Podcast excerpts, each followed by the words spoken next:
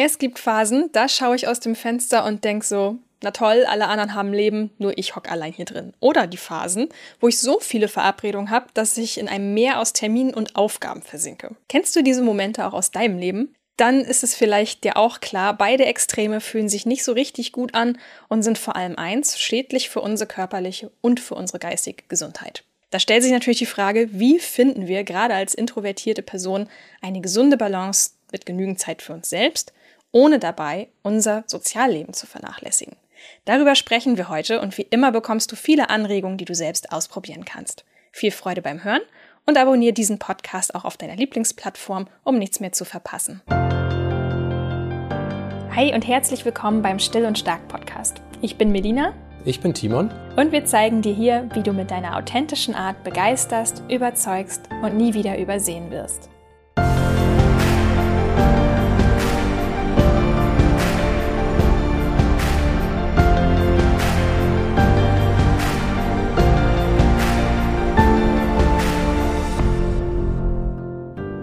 Diese Still- und Stark-Folge wird dir präsentiert von unserem Werbepartner AG1. Die Frage, wie finde ich die richtige Balance zwischen Zeit für mich selber und auch genügend Zeit mit den Menschen, die mir wichtig sind, wird mir relativ häufig von Leserinnen und Lesern gestellt, weil das halt wirklich gerade für ruhigere Menschen immer so ein Drahtseilakt ist. Ne? Man weiß eigentlich, man braucht die Ruhe, aber man weiß nicht, wie soll man das in so einem vollen Alltag irgendwie berücksichtigen. Woher weiß ich, wann ist es zu viel, wann ist es zu wenig? Äh, ich kenne das auch. Ich schwank da manchmal dann einfach tatsächlich zwischen zwei Extremen. Kennst du es auch? Ja, also für mich ist das immer so eine Frage, äh, tue ich genügend für mein Sozialleben? Aber gleichzeitig merke ich dann eben auch, tue ich genügend, um mich wohlzufühlen, also wirklich physisch wohlzufühlen. Und das ist natürlich immer so ein Zwiespalt. Und genügend Zeit für sich und für andere zu finden, da die Balance zu finden, ist für mich manchmal schwierig, nicht in dem Sinne, dass ich das nicht mache, aber ich habe dann immer das Gefühl, das eine oder das andere kommt zu kurz. Und das ist eben die Herausforderung, den persönlichen Mittelweg zu finden. Was ich auch dabei immer noch beobachte, ist so ein bisschen, also selbst nach den schönsten Gesprächen und Ereignissen habe ich das dann oft so, dass ich so alle bin, dass ich denke, oh, ich ziehe auf den Mond, ey. Ne? Und dann frage ich mich immer so, hey, wie kann das sein, dass ich selbst nach den schönsten Erlebnissen einfach trotzdem so müde und schlapp bin? Und ich glaube, das geht sehr vielen so und das ist auch wirklich einfach normal. Ja. Was ist denn das Problem an der ganzen Sache? Das Problem ist einfach, wir sind ja wirklich soziale Wesen. Ja, also wir sind als soziale Wesen darauf angewiesen, nährende und erfüllende Beziehungen zu anderen Menschen aufzubauen. Also wir brauchen diese wertschätzenden Gespräche, wir brauchen das, dass wir gemeinsam lachen können, dass wir gemeinsame Erlebnisse miteinander teilen, dass wir dass daraus unvergessliche Erinnerungen auch werden, die wir haben und das macht uns glücklich. Ja, also es ist wirklich ein Teil, den wir benötigen, um uns stimmig, ausgeglichen, glücklich zu fühlen. So, das ist der eine Teil. Aber die Gefahr dabei ist natürlich auch, wenn wir über einen zu langen Zeitraum isoliert sind und uns allein fühlen, dann kann dieses zu wenig an einem erfüllten Sozialleben natürlich auch dazu führen, dass wir vielleicht auf lange Sicht sogar Depressionen oder Angstzustände entwickeln. Also das ist so die, die langfristige Konsequenz, wenn wir zu lange alleine bleiben und ähm, ein erhöhtes Risiko für chronische Erkrankungen entwickeln. So, das ist so das eine. Das andere ist natürlich, wo du sagst, okay, wir kennen aber auch alle diesen überfüllten Terminkalender wo wir ständig das Gefühl haben, durchs Leben zu hetzen und äh, selbst die Freizeit wird dann irgendwie zu so einer To-Do-Liste, die man abhakt und dann ist das halt auch nicht mehr mit schön gemeinsam lachen und Erinnerungen kreieren, sondern dann fühlt sich das wirklich einfach nur noch wie Stress an. Und auch das ist ein Extrem, das einfach nicht gesund für den Körper ist und zu chronischer Erschöpfung führen kann. So, und das ist so dieses Spannungsfeld, in dem wir uns bewegen. Gibt es denn noch so andere Symptome, die dann auftreten können, wenn man sich irgendwo ins Extrem begibt? Also da gibt es eine ganze Palette an Symptomen. Ich glaube, ähm, das äußert sich bei jedem Mensch unterschiedlich. Bei mir ist es so, dass ich merke, ich bekomme schnell Kopfschmerzen, Verspannung. Das ist ja auch, wo man manchmal genau merkt, an welcher Körperstelle drückt sich Stress aus. Ähm, Nacken und Schultern verspannen sich zum Beispiel gerne mal, wenn man das Gefühl hat, man hat viel Last auf den Schultern, also tatsächlich so buchstäblich ähm, zeigt sich das dann auch im Körper, aber manche Menschen reagieren auch mit Schlafstörungen darauf, mit Verdauungsstörungen, mit einem geschwächten Immunsystem, fangen sich dann schnell Erkältungen ein. Äh, so ist es sehr verschieden, wie sich das ausdrückt. Warum ist es denn so schwer zu wissen, was uns gut tut? ja, ich glaube, da ist es ganz wichtig, ähm, dass wir auch mal so ein bisschen diesen systemischen Blick haben, weil wir sagen, okay, wir leben halt auch in einer Zeit, wo es total einfach ist, ständig mit der Außenwelt in Kontakt zu sein. Äh, nicht nur auf der Arbeit, sondern wir haben ja auch alle diese tollen Geräte, die alles so, die so viel können. Und das heißt, wir sind eigentlich ständig in der Interaktion mit der Außenwelt, ob nun digital oder offline. Es ist immer was los. Und hinzu kommt auch, dass es in unserer Gesellschaft einfach total üblich und erwünscht ist, gar nicht auf den eigenen Körper zu hören, also den regelrecht quasi zu ignorieren, statt eine gesunde Beziehung zu, aufzubauen. Und da fällt mir immer so ein bisschen ein, dieses, ähm, ja, wir sind ja alle Verstandesmenschen. Ich glaube, also wir laufen wirklich durch den Tag und erzählen uns, wir sind Verstandesmenschen und alles muss einen Sinn ergeben und ganz rational sein und effektiv und effizient. Und ich glaube, das spielt dabei auch eine, eine große Rolle. Ja, das ist so zumindest die Ideallinie. Ne? wenn man irgendwie merkt, na, da bin ich aber nicht und ich versuche was anderes zu machen, dann hat man so das Gefühl, ja, so gesamtgesellschaftlich gesehen ist der Verstandesmensch schon das Ideal, dem man nachstreben sollte. Und dazu gehört dann ja auch, dass man irgendwie versucht, sich und sein Leben zu optimieren nach sachlichen Aspekten, möglichst die Zeit zu maximieren mit, mit dem, was man macht. Man kann Sachen parallel machen, man kann Sachen automatisieren. Und was ich interessant fand an der ganzen Sache, dass dieses rationale Denken was für uns alle, die wir in diesem Jahrhundert oder im letzten geboren sind, dazugehört. Wo man sagt, ja klar, Verstandes Mensch, Rationalität, das ist oberstes Gebot. Interessant ist aber, dass das gar nicht immer so war. Denn der Rationalismus ist etwas, was zum Beispiel von dem französischen Philosophen Descartes erst eingeführt wurde, so aufgebracht wurde, dass das irgendwo über anderen Abwägungsmöglichkeiten stehen würde. Und das fand ich sehr interessant. Also ich zitiere das mal einfach, weil es für mich so auf den Punkt bringt, wo man sagt, naja, das ist ja das, woran wir manchmal einfach auch scheitern. Rationalismus bezeichnet philosophische Strömungen und Projekte, die rationales Denken beim Erwerb und bei der Begründung von Wissen für vorrangig oder für allein hinreichend halten. Damit verbunden ist eine Abwertung anderer Erkenntnisquellen, etwa zum Beispiel Sinneserfahrung, zum Beispiel empirisch, also durch Erfahrung. Also ganz simpel gesagt, Bauchgefühl. Ich muss mal auf mein Bauchgefühl hören, mein Nacken ist verspannt. Und das ist für mich so der Unterschied zu sagen, naja, dann schmeiße ich eine Tablette, dann sind die Schmerzen weg, weiter geht's, anstatt zu sagen, was will mir denn diese Sinneserfahrung sagen, auch wenn ich es rational gerade nicht erklären kann. Nach einer kurzen Werbepause sind wir gleich zurück. Timon, was sind drei Rituale oder Routinen, auf die du momentan überhaupt nicht mehr verzichten möchtest? Eine Sache, die sehr wichtig für mich ist und die auch viel hilft und einfach ist, ist, dass ich morgens gleich ein großes Glas Wasser trinke. Also ich gehe wirklich aus dem Schlafzimmer raus, ab in die Küche, fülle mir ein Glas mit Leitungswasser auf und trinke das, einfach damit mein Körper auch genügend Flüssigkeit gleich vom Beginn an bekommt. Weil das ist oft eine Sache, die man über den Tag halt auch vergisst.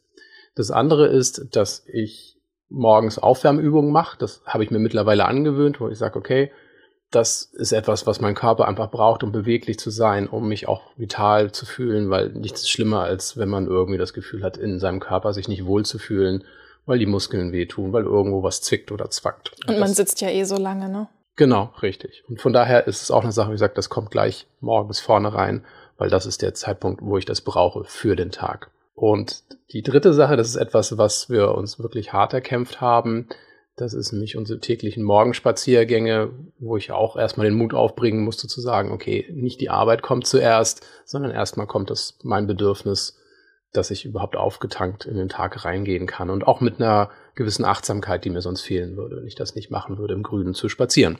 Ja, und seit über zwei Jahren unterstützt mich auch AG1 dabei, dass ich mich fitter fühle. Das ist ein Nahrungsergänzungsmittel, das ich jeden Morgen trinke. Es besteht aus 75 hochwertigen Inhaltsstoffen wie Vitaminen, Mineralstoffe, Botanicals, Bakterienkulturen und das alles aus echten Lebensmitteln. Das ist ein Punkt, der mir sehr wichtig ist. Ich kenne AG1 schon sehr lange und habe mich damals dafür entschieden, weil es mir von jemandem empfohlen wurde, der einen geistig sehr fordernden Job hat und dessen Tipps zum Thema körperliche und geistige Fitness ich immer vertraut habe. AG1 schmeckt wie ein süßer Smoothie und enthält trotzdem nur ein Gramm Zucker aus den enthaltenen natürlichen Zutaten. Die Süße kommt von den enthaltenen Frucht- und Gemüsesorten wie Papaya, Brokkoli, Kirsche, Karotte sowie Stevia und wird mit Vanille und Ananas verfeinert, also komplett ohne künstliches Nachhelfen. Genau. Du kannst AG1 auch selbst testen. Es gibt nämlich eine sehr großzügige 90-Tage-Geld-Zurück-Garantie. Das heißt, wenn du feststellst, dass es doch nicht so ganz zu dir passt, dann bekommst du dein Geld zurück. Gesundheitsbezogene Angaben zu AG1 und unser Angebot findest du auf athleticgreens.com-still und stark.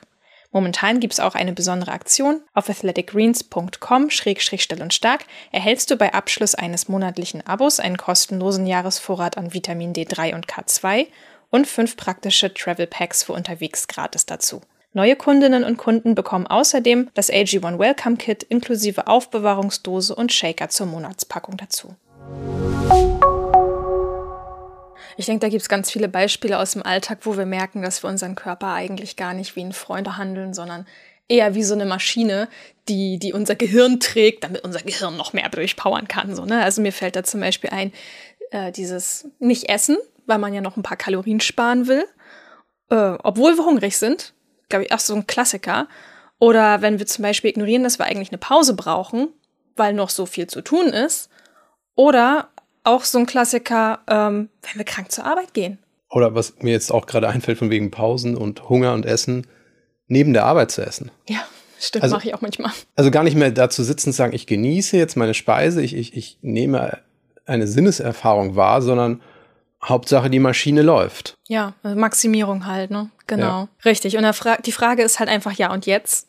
So, was jetzt?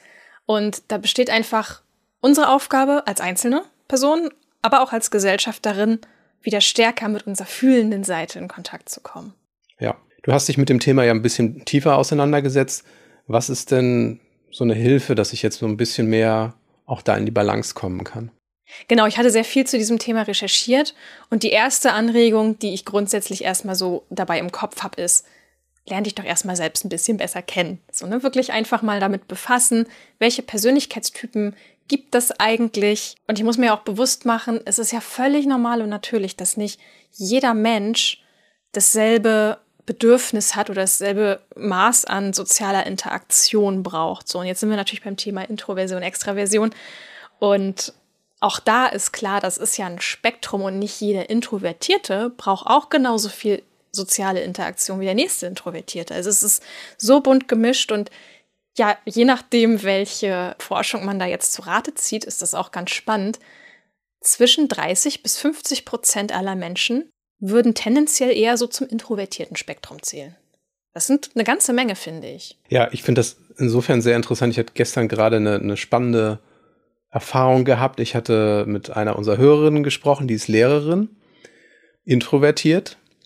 Und ich hatte mich einfach so ein bisschen mit ihr ausgetauscht, wie sie dazu gekommen ist, das überhaupt wahrzunehmen, dass sie eher introvertiert ist. Und das Interessante für mich an der ganzen Geschichte ist aber von wegen, weil du sagst, lern dich besser selbst kennen, dass sie das Gefühl hatte, sie ist auf ihrer Schule als Lehrerin die einzige mit diesen Bedürfnissen. Also das erste ist natürlich schon mal gut, Selbsterkenntnis über die eigenen Bedürfnisse zu haben, aber es ist natürlich auch nicht schön, wenn man irgendwie das Gefühl hat, ich bin total allein mit diesem Bedürfnis. Deswegen finde ich es sehr interessant, sich zu überlegen, naja, so, so ein Drittel bis die Hälfte der Menschen in meinem Umfeld eventuell sind auch mit introvertierten Merkmalen unterwegs. Also vielleicht auch ein paar ambivertierte, aber die haben durchaus Verständnis für meine Bedürfnisse. Und das Interessante war jetzt, dass sie mir sagte, naja, an dieser Schule sind über 100 Lehrkräfte. Und dann meinte ich, naja, und wenn du 10, 15 nur findest, aber sprich mal darüber, thematisier das mal im Kollegium, um rauszufinden, wer vielleicht ähnliche Bedürfnisse hat. Weil in dem Moment, wo du ein paar Leute hast, die ähnliche Bedürfnisse haben, hast du eine kleine Lobby. Und das macht dir das Leben schon deutlich leichter, auch vom Gefühl her, weil du dann das Gefühl hast, naja, ich habe mich kennengelernt und die anderen können mich dadurch aber auch besser kennenlernen, dass ich einfach mal thematisiere, was meine Bedürfnisse sind und wir nicht alle in der Annahme durch das Leben laufen, dass wir alle Verstandesmenschen sind und äh, Rationalität das Einzige ist, was im Leben zählt. Genau, ja.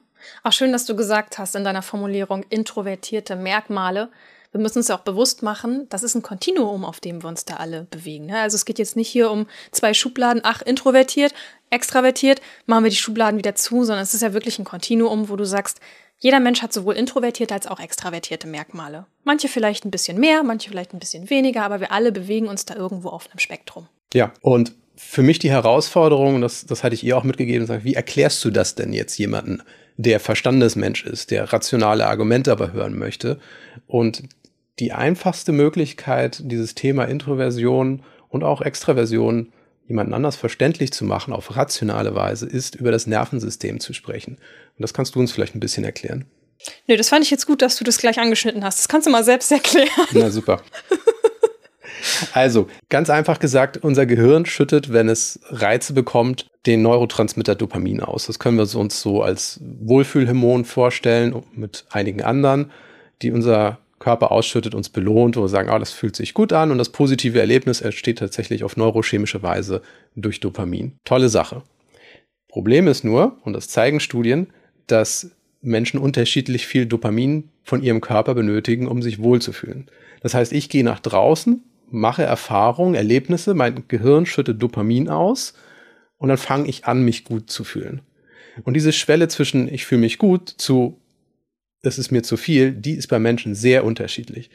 Und für eine introvertierte Person ist es tendenziell eher so gesagt, mit weniger Stimulation erreicht sie schon ihr Wohlfühllevel und der Extravertierte fühlt sich vielleicht noch unterstimuliert, vielleicht sogar gelangweilt. Das heißt, der braucht mehr. Und darüber zu kommunizieren, das ist das Entscheidende, wo man dann merkt, naja, wir beide wollen uns wohlfühlen, aber das Wohlfühlen setzt auf einem anderen Stimulationsniveau ein und endet auch darüber hingehend auch. Mhm. Das ist eigentlich auch wichtig eben zu sagen. Deswegen fühle ich mich überstimuliert, danach geht es mir schlecht, weil ich zu viel Stimulation hatte. Das setzt bei anderen erst später ein. Ich finde auch das Beispiel ganz gut. Ne? Stell dir vor, du bist introvertiert, Partner oder Partnerin extravertiert. Und nach so einer langen arbeitsreichen Woche kann sich die introvertierte Person nichts Schöneres und Entspannenderes vorstellen, als mit einem Buch auf der Couch zu liegen und die Eindrücke der Woche zu verarbeiten. Und äh, der extravertierte Partner oder Partnerin ähm, hingegen fühlt sich da vielleicht, als wenn er bestraft wird, so, ne? Also die ganze Woche schon zu Hause gewesen, jeden Abend und jetzt auch noch am Wochenende. Und für manche extravertierte Personen fühlt sich das halt wirklich an wie so ein Gefängnis, weil sie müssen raus und sie verarbeiten ihre Woche, die ganzen Eindrücke, die sie in der Woche bekommen haben, nämlich am besten im Austausch mit anderen. Und das ist eben so eine Sache, wo man merkt, okay, da, da brauchen Menschen wirklich, also die, sie benötigen dasselbe. Ne? Sie möchten ihre Eindrücke verarbeiten und sich richtig stimuliert fühlen, aber das machen sie eben auf unterschiedliche Arten. Und beide davon sind in Ordnung und gut. Genau, wichtig ist eigentlich, das nur zu kommunizieren und dann eben auch sich zu akzeptieren, auch wertzuschätzen in der Art und Weise, wie man ist. Und da kann man sich zum Beispiel, um das jetzt rauszufinden, ne, der Punkt ist ja, lerne dich selbst ein bisschen besser kennen. Wie mache ich das jetzt? Wie kann ich jetzt Rücksicht auf meine Persönlichkeit nehmen? Da hilft es zum Beispiel, sich immer wieder vor Entscheidungen mal so ein, so ein Check-in vorzunehmen, bei sich selber mal darüber nachzudenken und zu prüfen, wo stehe ich jetzt mit meiner Energie gerade und welche Rahmenbedingungen brauche ich, um mich wohlzufühlen. Und ich habe da so ein paar Fragen zum Nachdenken zusammengetragen. Da kann man auch gleich den Podcast pausieren, sich die vielleicht aufschreiben, wenn man möchte, dass die nicht verloren gehen. Die erste Frage wäre zum Beispiel, bei welchen Tätigkeiten kann ich mich gut erholen? Oder wie sieht in meinen Augen ein schöner Abend mit Freundinnen oder Freunden aus? Wie sieht ein gelungener Abend für mich alleine aus? Welche Kontakte inspirieren mich und geben mir Kraft? Unter welchen Rahmenbedingungen kann ich Gemeinschaft am besten genießen? Na, weil auch hier wieder, natürlich benötigen wir soziale Interaktion, aber die Rahmenbedingungen spielen eine riesige Rolle dabei, es, es macht für mich einen riesen Unterschied, ob ich mich in einer lauten Bar mit 20 anderen Leuten treffen soll oder ob ich einen Abend mit einem Vierertisch buche. Ne? Also das ist, es macht einfach einen Unterschied und es ist wichtig, sich mit diesen Fragen auseinanderzusetzen. Genauso mhm. im Beruf. Was brauche ich da an Rahmenbedingungen, um mich wirklich wohlzufühlen? Ich finde, das sind sehr schöne Fragen, weil sie nicht auf ein bestimmtes Ergebnis abzielen. Also die Frage kann ich dir stellen, die kann ich mir stellen, die kann ich aber auch extravertierten Freunden stellen. Und sie regen zur Kommunikation, zum Austausch über das eigene Erleben an. Das finde ich sehr wichtig an diesen Fragen. Also nicht ein bestimmtes Ergebnis herbeizufragen, ne, suggestive Fragen, aber es regt an, darüber nachzudenken, sagst, ach, das ist ein schöner Abend für dich. Und das gilt für beide Seiten, diese Erfahrung dann zu machen, zu erfahren, was der andere dazu denkt. So, ich hatte das vorhin ja schon angesprochen, dass es nicht nur um den Verstand geht, um den rationalen Teil unseres Körpers, sondern eben auch auf Sinneseindrücke, auf Signale des Körpers zu achten. Und das ist der zweite Punkt. Genau, der zweite Punkt ist, lerne auf deinen Körper zu hören oder lerne überhaupt erst bei deinem Körper zuzuhören, wenn er spricht.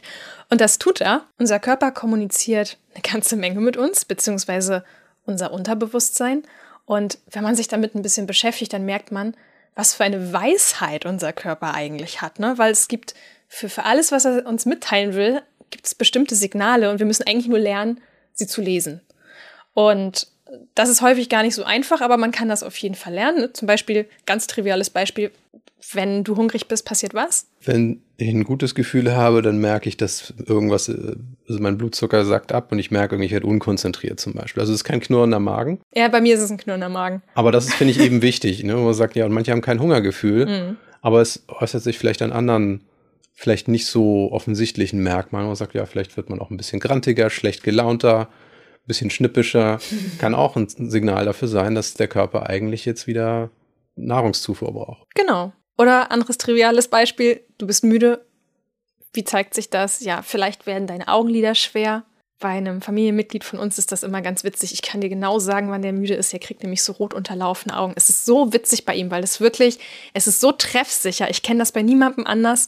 So Punkt 22 Uhr kriegt er so ähm, leicht rötlich unterlaufene Augen und dann ist Zapfenstreich. Ja, das Interessante ist aber auch, Müdigkeit muss nicht unbedingt Schlaf bedeuten. Es kann auch Überforderung, Erschöpfung bedeuten, ne? Erschöpfung genau. im weiteren Sinne. Da merkt man aber eigentlich schon, dass man wirklich dem Körper mal zuhören muss und sich auch fragen muss, was bedeutet das jetzt hier bei mir? Genau. Das braucht ein bisschen Zeit und Beobachtung, wirklich zu merken, was passiert hier. Ich weiß das aus eigener Erfahrung auch. Ich bin manchmal einfach über Signale hinweggegangen, weil muss ja, aber es hat mir nicht gut getan. Und das ist einfach die Erkenntnis, man sagt, ich kann nicht den Verstandesmenschen die ganze Zeit nur bedienen, sondern ich muss auch einfach mal darauf hören, was bedeutet dieses Signal für mich, für meine Psyche, für meine mentale Gesundheit, für, für meine Lebensfreude letzten Endes auch. Das waren ja jetzt, ich habe das schon gesagt, so verhältnismäßig einfache Beispiele, aber jetzt wird es noch ein bisschen fortgeschrittener. Wir reden ja hier über soziale Kontakte.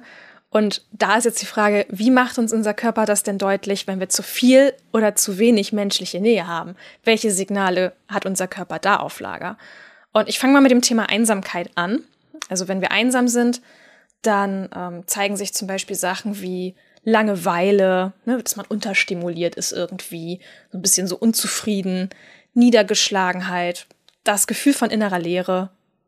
Bei manchen Leuten kommen dann vielleicht auch Grübelschleifen dazu, also dass man zu lange, zu intensiv so in seiner eigenen Gedankenwelt immer kreist und da auch nicht wieder rauskommt. Zunehmende Reizbarkeit, das sind so ein paar Sachen, wo man sagen kann, okay, das kann uns möglicherweise einen Hinweis darauf geben, dass wir mal einen Tapetenwechsel brauchen, dass wir in der Interaktion mit anderen Menschen auf neue Ideen kommen und vielleicht auch neue Problemlösungen finden. Gerade das Thema Einsamkeit, finde ich, ist auch wichtig. Man spricht da nicht so gerne drüber, aber es kann ein sehr, sehr unangenehmes Gefühl sein, sehr schmerzhaft sein. Und deswegen trauen sich auch viele nicht offen drüber zu sprechen, ne? weil es halt ein negatives Gefühl ist, aber so wie viele andere vermeintlich negative Gefühle auch, ist es sehr wichtig, was die Einsamkeit einem mitzuteilen hat. Ne? Nämlich, ich brauche jetzt gerade andere Menschen, um mich ganz zu fühlen. Ne? Nicht immer, aber wenn das Gefühl der Einsamkeit stärker wird, weiß ich, jetzt gerade ist es wichtig, dass ich mit anderen zusammen bin. Ja, hast du sehr schön formuliert. Das finde ich eben auch ein sehr schönes Beispiel, weil es aufzeigt, dass ich sogenannte negative Empfindung von meinem Körper nicht wegdrücken muss, sondern mir eigentlich nur der Bedeutung klar werden muss und dann überlegen kann, auch mit meinem Verstand, wie möchte ich darauf eingehen, wie kann ich darauf eingehen. Wie sieht das denn jetzt, wo wir hier über Balance reden, wie sieht das mit dem Umgekehrten aus, wenn man sagt, zu viel Nähe, zu viel los? Das ist das andere Extrem, wo du vorhin erklärt hast, ne? wenn, wenn wir zu viel Dopamin quasi haben, wo wir dann in so eine Überstimulation kippen. Das ist so ein Zustand, wo der Körper uns das zum Beispiel eben auch durch diese Überreizung zeigt. Ne? Wir sind gestresst, wir sind überfordert, wir reagieren schneller genervt und fahrig, wir hetzen nur noch. Ähm, das sind so diese, diese klassischen Stressgefühle. Wenn einfach alles zu doll, zu viel und zu vor allen Dingen auch zu schnell ist. Ich merke das ganz häufig. Ich habe dann manchmal das Gefühl, ich fühle mich so schwummerig, weil mir alles viel zu schnell geht. Ja, also für mich ist das oft das Gefühl, dass ich keinen klaren Gedanken fassen kann. Und das ist für mich dann tatsächlich zu sagen, okay, ich mache das jetzt mal ganz langsam. Ich werfe hier alles raus, was nicht irgendwie essentiell überlebensnotwendig ist. Und dazu gehört dann auch manchmal langsamer zu reagieren. Also ich ignoriere Leute nicht unbedingt, aber ich versuche dann nicht nur, weil irgendwo eine Textnachricht oder eine Sprachnachricht eintrifft, sofort innerhalb der nächsten zehn Minuten, wo ich sie gesehen habe, auch eine Antwort zu liefern. Selbst bei, bei Kollegen, die ich sehr gut schätze, mache ich es dann tatsächlich so, ich sage, okay, dann verschiebe ich das mal auf das nächste Wochenende zu antworten. Auch aus dem Grund heraus, dass ich demjenigen auch meine volle Aufmerksamkeit schenken möchte. Also ich hatte da in dem Fall eine längere Sprachnachricht bekommen, so eine Viertelstunde. Und das Einfachste ist natürlich zu sagen, ich höre das jetzt mal schnell ab und sage, ja, ja, ist nett, ich verstehe dich. Dann habe ich reagiert, aber eigentlich war ich nicht mit meinen Sinnen voll dabei, sondern ich fühle mich dann gehetzt. Dann verschiebe ich es lieber, um dann einen passenden Moment zu finden und sagen, dann kann ich auch das, was der andere mir mitteilen möchte, auch besser würdigen. Und das ist für mich aber tatsächlich schwer gewesen, weil ich immer so das Gefühl hatte, naja, ich möchte schnell reagieren, weil das ist ein Zeichen von Aufmerksamkeit und Wertschätzung, sofort zu reagieren. Mhm. Das ist aber mein innerer Antrieb gewesen. Das ist nicht unbedingt die Erwartung außen.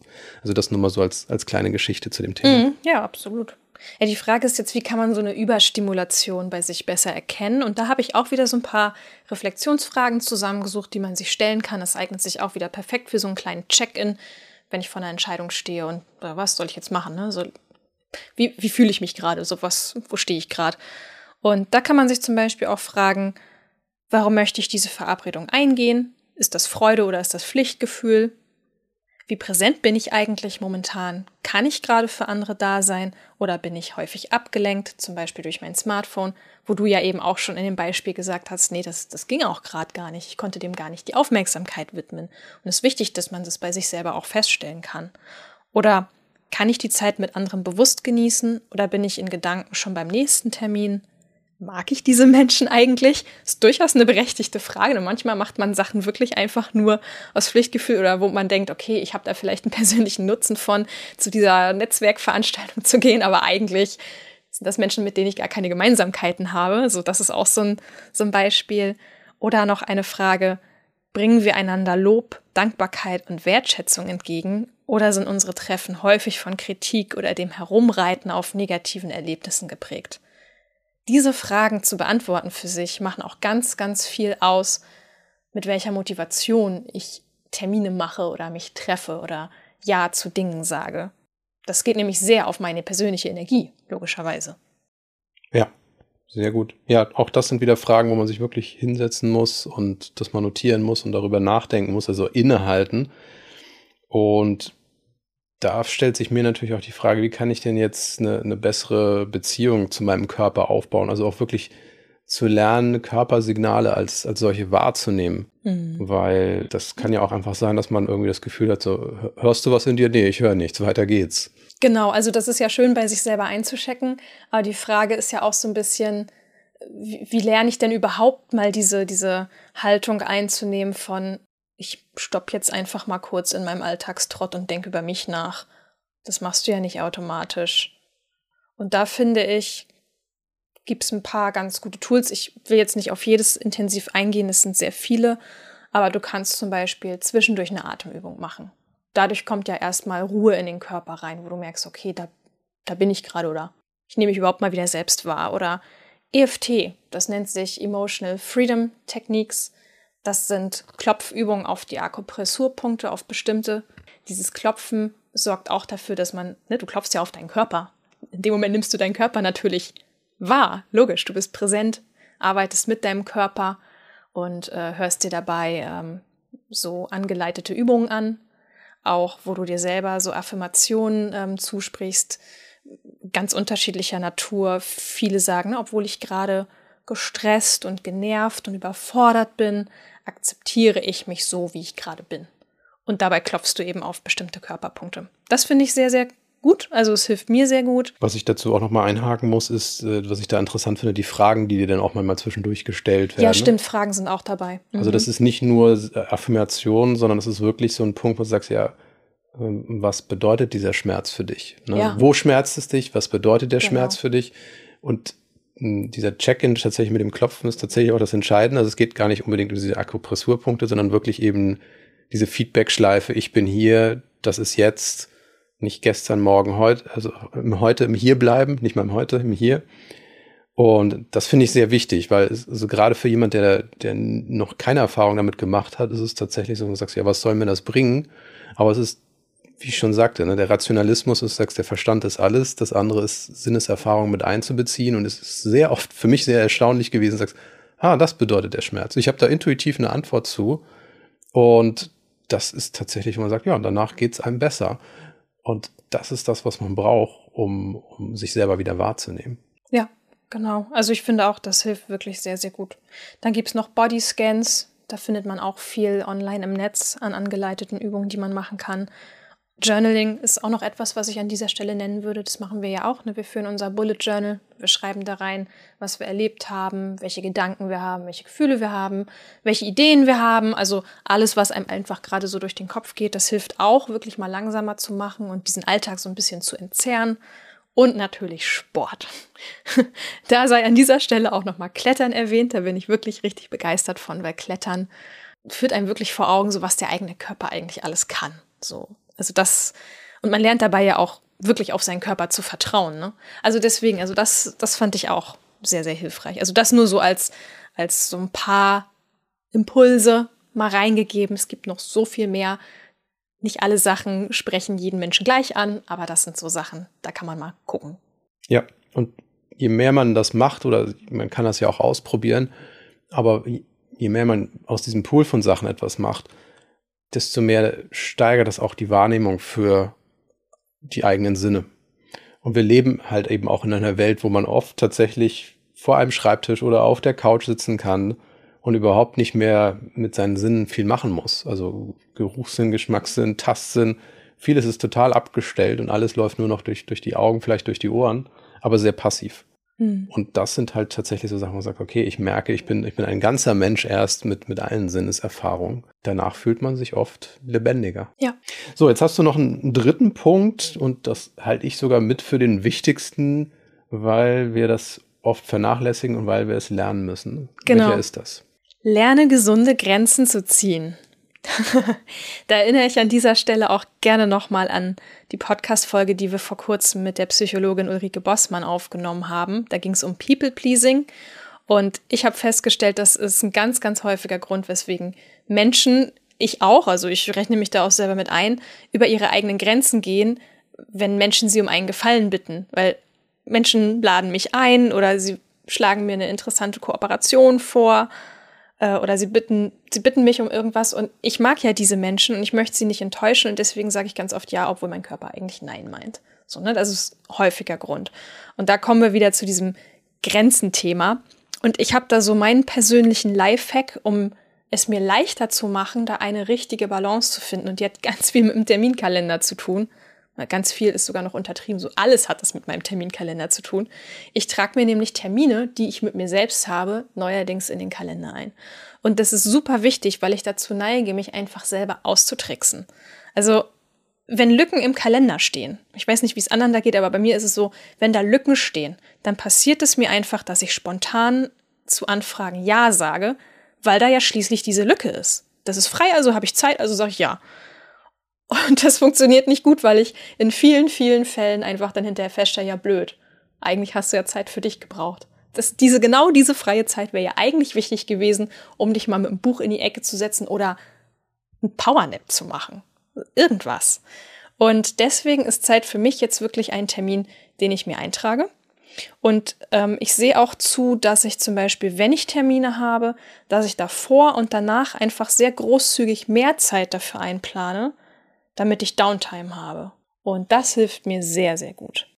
Ja. Weil dann steht da einfach wirklich was und das ist nicht verhandelbar. Ja, sehr schön. Schöner Punkt, wirklich private Termine, Termine mit dir selber mit einzutragen, um wahrzunehmen, dass der Kalender ja eigentlich schon voll ist, weil das ja. ist Zeit für dich. Ich habe das jetzt auch nach, äh, nach diesem Podcast gemacht. Also jetzt steht die Podcast-Zeit im Kalender und danach habe ich mir 30 Minuten geblockt, weil ich mich noch ein bisschen auf den Balkon setzen möchte. Ja. Was mir gut geholfen hat, ist tatsächlich mir zu überlegen, da hat mir Ulrike übrigens auch geholfen, das ist schon ein paar Monate her, das war immer so im Vorgespräch, zu sagen, äh, Timon, sei nicht, sei nicht immer so, so hilfreich, so schnell, ne? Weil es tatsächlich so ist, ich finde für alles eine Lösung, ich nehme mich alle Probleme an und das habe ich mir zu Herzen genommen und sage, ja, ich muss ja eigentlich nicht so schnell reagieren. Also klar, wenn ich erstmal dieses Bild erzeugt habe, sagt, das bin ich, ich bin schnell und hilfsbereit, dann erwarten die Leute das auch vielleicht sogar ein bisschen. Aber in dem Moment, wo ich sage, naja, ich übergehe dabei über mich, also es tut mir ja gar nicht gut, was ich da mache, das habe ich mir zu Herzen genommen, dann tatsächlich zu sagen, ja gut, ich muss nicht alles sofort lösen und ich bin nicht immer die letzte Anlaufstation für Probleme. Und tatsächlich hat mir das dann auch das gebracht, okay, dann gehe ich die Dinge langsamer an, um eben auch diese Feedback-Schleife mit mir selber zu haben. Sagen, wie geht es mir eigentlich gerade momentan? Ist das überhaupt noch gesund? Und vor allem ist es notwendig, dass ich so schnell reagiere? Und das hat mir geholfen, da eben auch ein bisschen mehr Balance zu finden. Mhm. Ich finde, bei allem, was wir jetzt eben besprochen haben, ist es auch ein wichtiger Gedanke, sich selber grundsätzlich diese Haltung entgegenzubringen, dass man seine Meinung ändern darf. Weil, also ich finde, flexibel mit sich selber zu sein, ist sehr, sehr wichtig, weil wir häufig so dazu neigen, uns irgendwie am Anfang der Woche einen Plan zu machen, das festzulegen und dann sind wir enttäuscht, wenn das irgendwie doch nicht so funktioniert oder es irgendwie doch anders läuft. Und ich finde, ist wichtig, sich vor Augen zu führen, wir wachen ja jeden Tag mit einer anderen Energie auf. Also jeden Tag wachen wir mit einer unterschiedlichen Verfassung auf, unsere Bedürfnisse können sich ändern oder es treten unerwartete Ereignisse auf, die halt einfach eine Planänderung erfordern. Und ich finde es wichtig, dass man das vorher sich zugesteht und sagt, das ist okay, ich lasse mich davon nicht entmutigen, das gehört einfach zu meinem Leben dazu.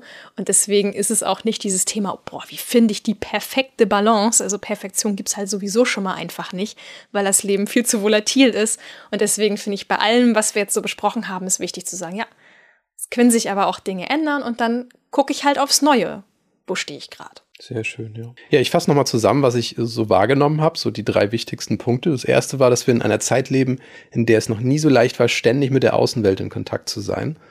Und das merken wir sicherlich in dem Moment, wo wir vielleicht mit Freunden am Tisch sitzen und gleichzeitig nochmal schnell eine Nachricht beantworten. Und dann frage ich mich eigentlich immer, ja, was ist denn jetzt wichtig? Weil beides heißt Split-Fokus und dann ist es irgendwie für beide Seiten eigentlich nicht das Optimale. Und dadurch wird es schwieriger, auch bei sich zu sein. Das ist der nächste Punkt. Ich sage also, ich bin bei Person 1 auf dem Handy, dann bin ich bei Person, Personen am Tisch. Und wo bin ich denn eigentlich noch bei mir? Irgendwas kommt zu kurz. Aber das ist unser, unser Modus. Und deswegen ist es sehr wichtig, sich selber eben kennenzulernen und festzustellen, was einem gut tut. Das zweite ist, einen emotionalen Check-in durchzuführen, also Körpersignale wahrzunehmen, nicht nur den Verstand, den rationalen Teil zu berücksichtigen, sondern wirklich auch zu sagen, was will dieses Körpersignal mir sagen? Mein Körper kommuniziert mir gerade etwas, aber was bedeutet es? Und diese Dinge wahrzunehmen, kann einem helfen, eben auch Stress abzubauen. Auf einmal löst sich da eine Verspannung auch wieder, weil ich dieser Verspannung die volle Aufmerksamkeit widme. Total faszinierend. Ich ich versuche nicht vom Schmerz wegzulaufen, ihn als unangenehm zu bezeichnen, sondern ich schaue wirklich hin und auf einmal löst sich das, weil der Körper zufrieden ist, weil er die Aufmerksamkeit bekommt, die er dadurch eigentlich auch signalisieren möchte. Ja, und das ist eine Möglichkeit festzustellen, ob man in Balance ist, zu gucken, was sagt mein Körper eigentlich, geht es meinem Körper gut. Und drittens, das ist ein sehr schöner Punkt, den du da genannt hast, ist diese Termine mit sich selber einzutragen, zu sagen, dieser Nachmittag oder diese Stunde, die gehört mir und die steht im Kalender wie alles andere auch und den Kalender dann auch nicht verhandelbar zu machen, sagen, alles klar, ich schmeiß mich raus, damit andere Platz in diesem Kalender haben. Das ist aber eben auch eine Sache, wo man sagt, da muss man sich ein bisschen Zeit nehmen. Aber das ist, was ich jetzt so mitgenommen habe von dem, was, was du erzählt hast.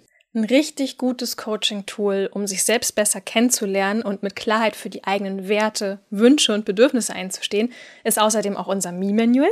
Gerade für Introvertierte ist das wirklich genial. Wir haben ja eben gesehen, ne, dass gerade das Bedürfnis auch nach Me-Time oder wirklich nach ähm, Zeit für sich selber zum Entspannen und Reflektieren manchmal schwer zu vermitteln ist nach außen.